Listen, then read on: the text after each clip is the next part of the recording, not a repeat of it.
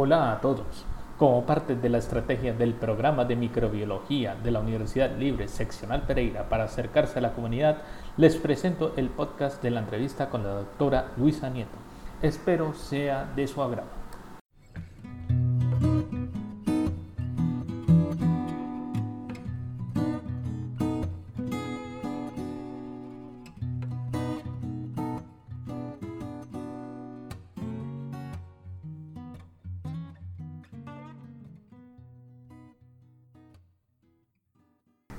Esta es una entrevista con la doctora Luisa Nieto, docente de la Universidad Santiago de Cali. Ella es bacterióloga, eh, doctora en microbiología y con un postdoctorado en microbiología en la Universidad Estatal de Colorado en los Estados Unidos. La doctora Luisa es reconocida como investigador junior por parte del Ministerio de Ciencia, Tecnología e Innovación. Cuenta con una amplia experiencia y una excelente formación, además de ser una excelente persona. Entonces, bienvenida a esta entrevista. Muchas gracias Daniel, muchas gracias por esas palabras y gracias por la invitación. Ok, ¿quieres hacernos una breve presentación? Pues que les cuento, aparte de lo que ya nos dijo eh, Daniel, eh, em, sobre mí, algo que pueda adicionar. Soy madre de familia, tengo una hija de cuatro años. Hasta ahora eh, ha sido un poco más bien un reto combinar las labores de ser docente, investigadora, madre de familia, eh, pero ahí vamos, eh, con mucha pasión por lo que hago y con mucha alegría de, estar involucrada en esta rama tan bonita como es la microbiología y pues también muy contenta de compartir con ustedes mi experiencia. Ok, bueno, listo. Para empezar, quisiera preguntarte, ¿tú por qué escogiste esa carrera, o mejor dicho, como toda esta ciencia para tu formación profesional? Pues cuando, digamos que cuando ya fue la hora de decidir eh, una carrera profesional, me motivaron especialmente unos aspectos científicos en el sentido de que a mí en el colegio me fue muy bien en las ciencias en general, sentí que tenía una facilidad a, nivel académico para, para, hacer ese tipo de estudio, ¿sí? Y me encantaban mucho los experimentos en el laboratorio, cuando eran clases con laboratorio fue algo que me llamó mucho la atención. Y hubo un momento en mi vida que pasó algo muy como que marcó mi vida mucho y fue el hecho de que una, una familiar muy cercana le diagnosticaran lupus eritematoso sistémico.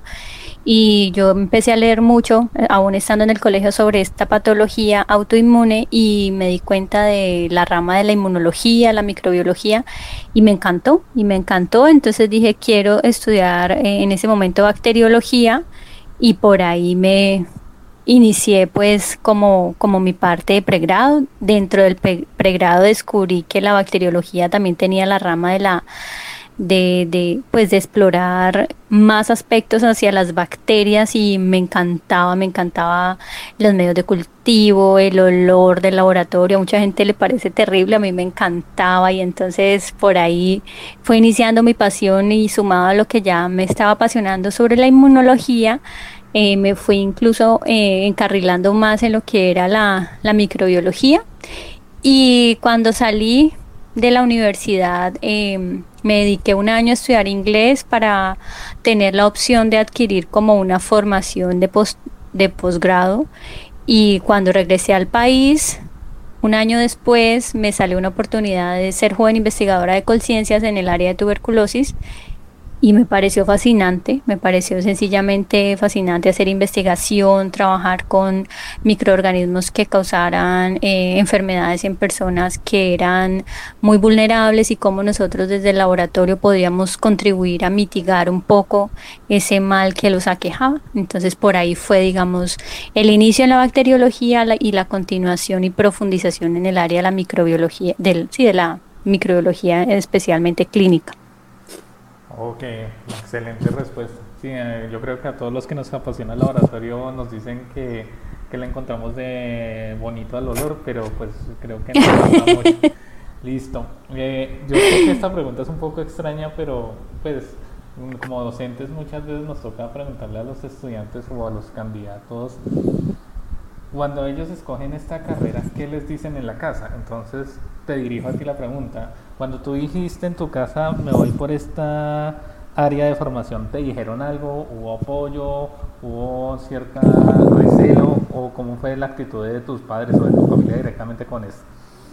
Pues mira que esa pregunta es muy interesante porque en mi caso particular, cuando yo estaba en el colegio, a mí me iba muy bien con los números, o sea, yo era, me iba, o sea, era cinco en cálculo, matemáticas, física, de hecho contabilidad era con, una materia que, no, o sea, yo, yo le daba clase a mis compañeros y de hecho tuve la experiencia de llenar un salón entero explicando balances y ecuaciones, bueno, de todo, todo lo que tuviera que ver con números se me daba muy fácil. Y de pronto, y mi papá tenía como esa formación, mi papá eh, hizo una carrera y no terminó de ingeniería, de, de estadística y entonces pues él, él siempre me, me, mostró pues ese lado de, las, eh, de los números y de las ciencias que tuvieran que ver con los números, pero pues y yo y la verdad a mí me yo lo disfrutaba mucho entonces mi papá siempre pensó que yo me iba a inclinar por una ingeniería. Entonces cuando yo descubrí que a mí me gustaba más estar en un laboratorio eh, mi papá me dijo, bueno, ¿y por qué no te metes a medicina? Igual pues tiene que ver algo con salud y todo eso y, y, vas a ganar más dinero. Yo le dije, no, papá, porque yo, yo no me veo pues trabajando con, atendiendo pacientes, sino que yo me veo en un laboratorio trabajando con, con muestras, con, con, con cajas de Petri y le decía pues como lo que yo había visto en en otras, incluso en videos o en cosas así. Entonces, cuando yo me mm, decidí por bacteriología y la única universidad que la prestaba aquí en este momento, en ese momento era la Universidad del Valle en Cali, entonces pues era un reto porque mi papá me decía, pero justo te vas a presentar y allá que es tan difícil quedar, no, no.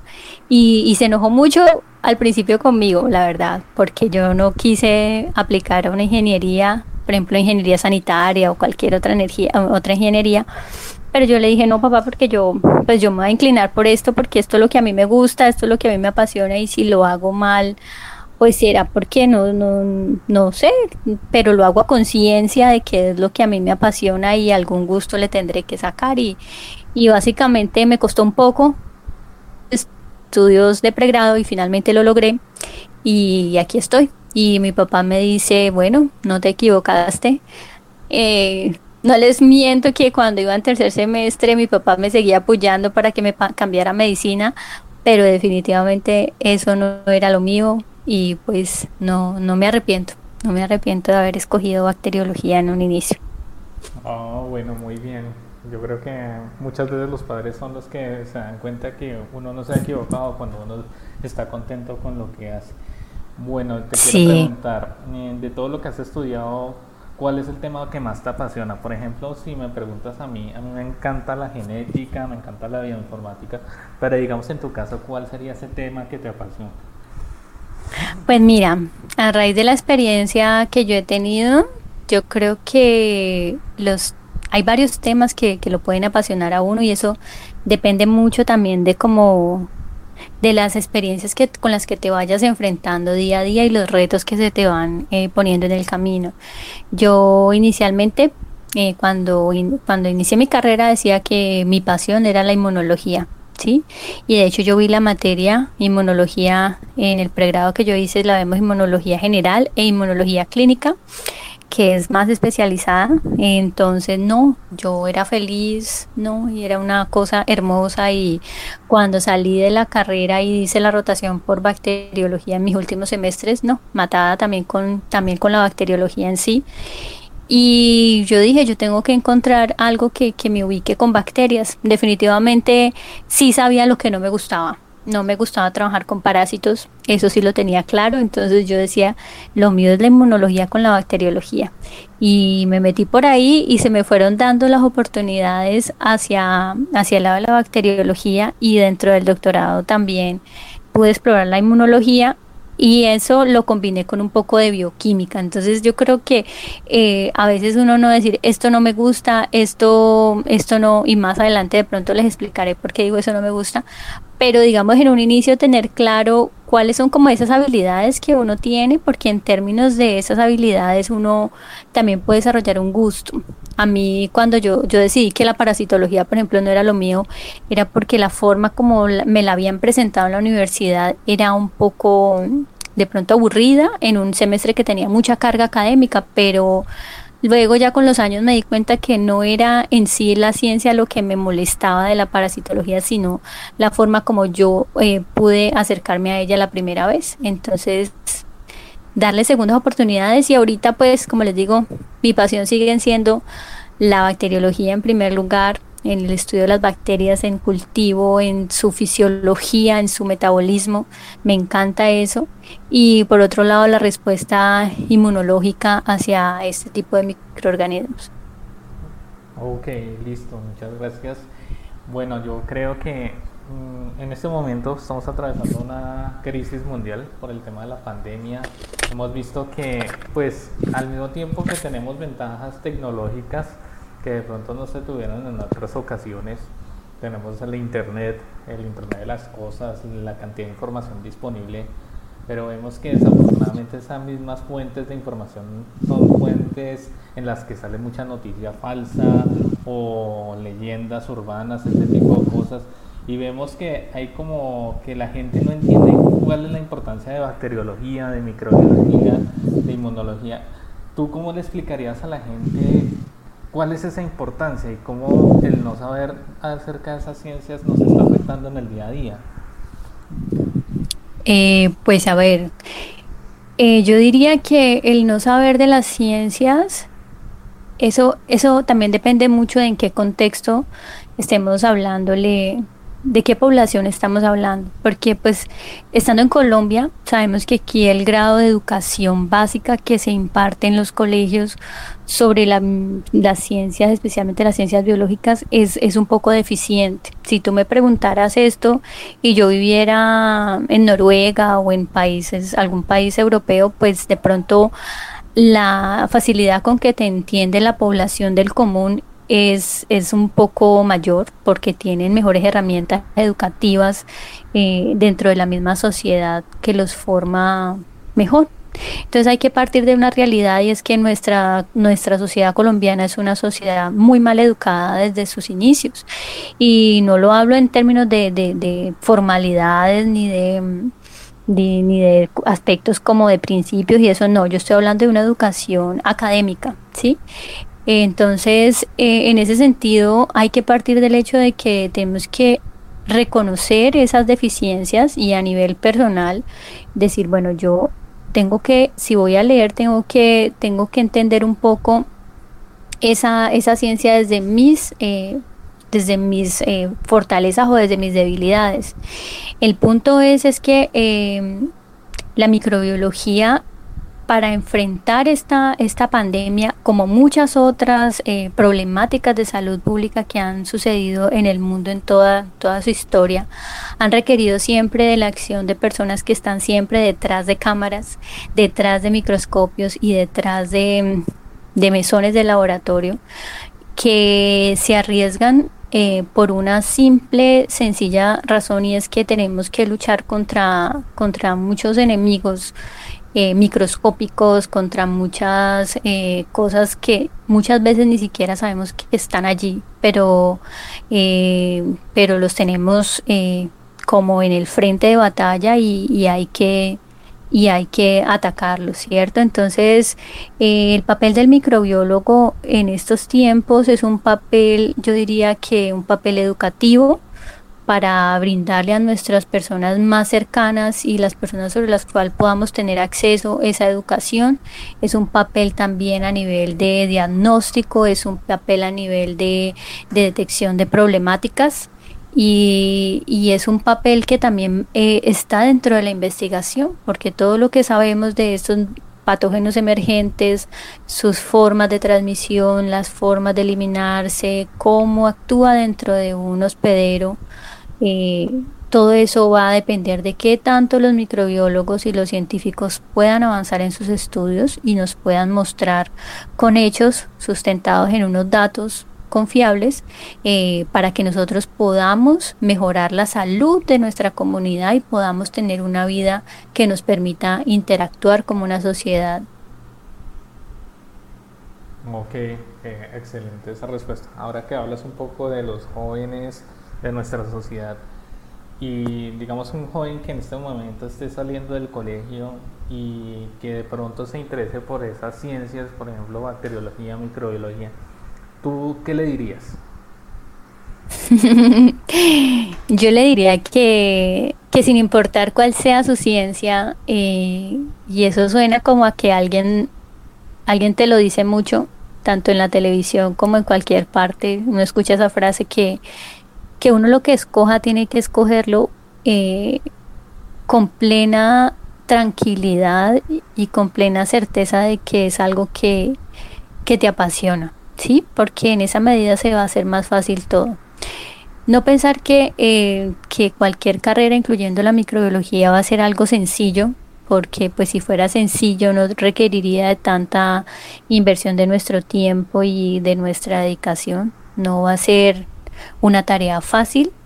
Eh, en estos tiempos estudiar microbiología va a ser un poco más difícil porque vamos a entender que tenemos nuevos retos, pero esos mismos retos están para todos, o sea que esos retos los compartimos eh, todos los seres humanos que estamos ahorita en estos momentos o los que van a iniciar pues a, a escoger su carrera, que además somos unos profesionales muy importantes y a pesar de no ser tan visibles, sí estamos en esa línea, primera línea de atención, porque podemos lograr cosas grandiosas y solo, no solo las podemos lograr en el sentido de decirle a una persona tienes o no tienes un virus que puede afectar tu salud y debes tener ciertas precauciones, sino que podemos eh, caracterizar un problema con unas precisiones eh, científicas mucho más eh, evidenciadas pues desde, desde nuestro quehacer y que nuestra labor es eh, muy significativa y muy necesaria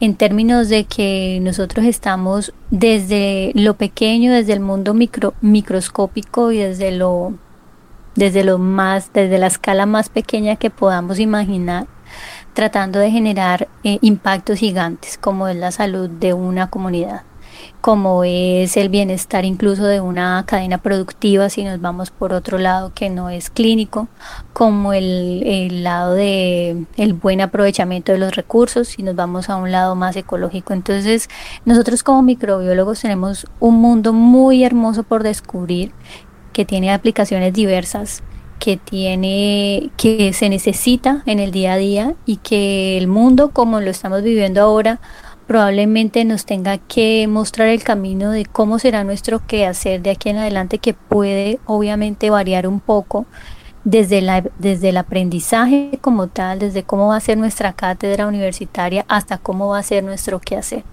pero les garantizo que nosotros como microbiólogos tenemos mucho por dar y tenemos un gran impacto y, mucho que aportar a esta, a esta sociedad. Ok, muchas gracias. Bueno, mira por ejemplo tu hoja de vida o mira la hoja de vida de muchos investigadores en la actualidad y se encuentra que muchos se hicieron posgrados en el extranjero. Yo sé que tú tienes estudiantes de microbiología en este momento terminando o atravesando la mitad del programa académico. ¿Tú los animarías a irse una vez, por ejemplo, se pueda volver a una vida más normal de lo que tenemos ahora? ¿O qué les dirías?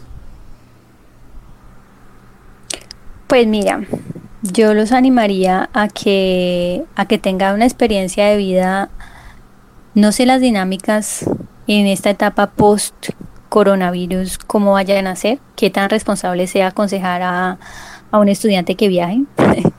Pero yo sí creo que necesitamos eh, no, o sea, necesitamos de pronto salir de nuestro confort por varios motivos. Una, eh, y el principal creo yo, y es el hecho de como experiencia de vida tener la oportunidad de conocer el mundo y a través de la academia tenemos esa oportunidad los que hacemos eh, o tenemos la, la facilidad de hacer un, un, doctorado, ¿cierto? O tuvimos la facilidad de hacer un doctorado. Entonces, el hecho de solamente salir a otro espacio, a otra área geográfica, sea fuera del departamento del país, eh, te ofrece una apertura de la mente que no te imaginas, eh, la cosmovisión, te amplía mucho eso, te amplía el hecho de ver que hay otras costumbres, otras necesidades, otras formas de ver el mundo y eso te va a nutrir porque recuerden que ser profesional es, es y ser eh, más allá de un profesional, en el caso de ser un doctor, de pronto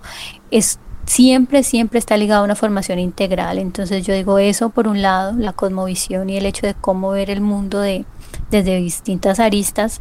Lo otro es el hecho de aprender una lengua, una segunda lengua. Eso le enriquece totalmente la no solo el perfil profesional, sino también te abre te abre muchos universos, digámoslo así. Y el tercero es el hecho de ver cómo la educación se da en otro país. Yo les digo, cuando yo fui a decidir por Estados Unidos, mi primera alternativa fue eh, Escocia. Por cosas de la vida yo quería tener la experiencia en Europa y motivos personales eh, me obligaban como a irme hacia Europa. Entonces eh, yo hablé con con mi tutora, una tutora que tuve en ese momento que era la doctora Nancy Sarabia, la directora científica del CIDEIM, y ella me decía que en la formación como la teníamos acá en Colombia, de pronto compaginaba muy bien para hacer, perdón, para hacer el doctorado sin pasar por la maestría en una universidad estadounidense, ya que la formación europea te exige que tengas el paso por la maestría y luego por el doctorado. Entonces, en mi caso particular, ella me, me quitó como, como el ímpetu que yo tenía para ir a Europa porque me dijo, te va a tocar hacer primero una maestría y tu beca no va a cubrir eso. Entonces, primero haz tu formación, digamos, o mejor dicho, haz tu formación en Estados Unidos, que ellos al tener esa, esa formación, la formación de ellos, eh, que se puede hacer sin maestría, incluye como una un ciclo de fundamentación que, que tú necesitas. Entonces ella me recomendó eso y yo les digo, la verdad fue una experiencia muy buena, la recomiendo totalmente. Yo le digo a los estudiantes que por todas las razones que les he mencionado de cosmovisión, de, de mm, oportunidad de aprender nuevas, eh, nuevas culturas, eh, un idioma nuevo y simplemente eh, que enriquecimiento de tu perfil profesional, sí deberían por lo menos salir de un área geográfica, así sea a nivel de departamento, a nivel de país, a nivel de continente, como lo quieran o lo puedan hacer. Se los recomiendo totalmente. Bueno, listo, muchas gracias, eh, Luisa. Ya para concluir, pues te quiero agradecer mucho por tu tiempo, por haberme dedicado a este espacio para grabar esta entrevista. No sé si quieras dar unas palabras para concluir, algún mensaje para cerrar la entrevista. Eh, no, pues quiero decirle a todos los estudiantes que, que espero que valoren mucho su carrera, que les apasione como me apasiona a mí la, la microbiología y que incluso que de pronto hasta les apasione más y que, que, y que traten de cada cosa que hagan eh, meterle todas las ganas y la fuerza para que, porque eso se refleja en lo que uno hace. Eh, y asimismo pues van a encontrarle el gusto y no van a padecer como, como a veces sucede eh, las, en las carreras que uno, que uno escoge por, por recomendación de otras personas o, o por unas rutas porque de pronto le representa una rentabilidad económica y que que su primer, digamos que su primer línea de, aspiración tenga que ver con el, con el gusto y con, no sé, y con sus afinidades ideológicas tal vez. Ok, Luisa, te agradezco mucho, muchas gracias. Eh, una excelente oportunidad para hablar contigo. Ojalá pues en un futuro ya levantado toda la emergencia podamos tener o contar contigo allá en la Universidad en Pereira para que nos hagas una, claro que sí. una presentación de todo tu trabajo. Te agradezco mucho. Bueno, Daniel, muchísimas gracias a ti por la invitación y claro que sí, por allá estaré, ojalá visitándolos y ustedes por acá también totalmente bienvenidos a Cali cuando quieran. Ok, muchas gracias.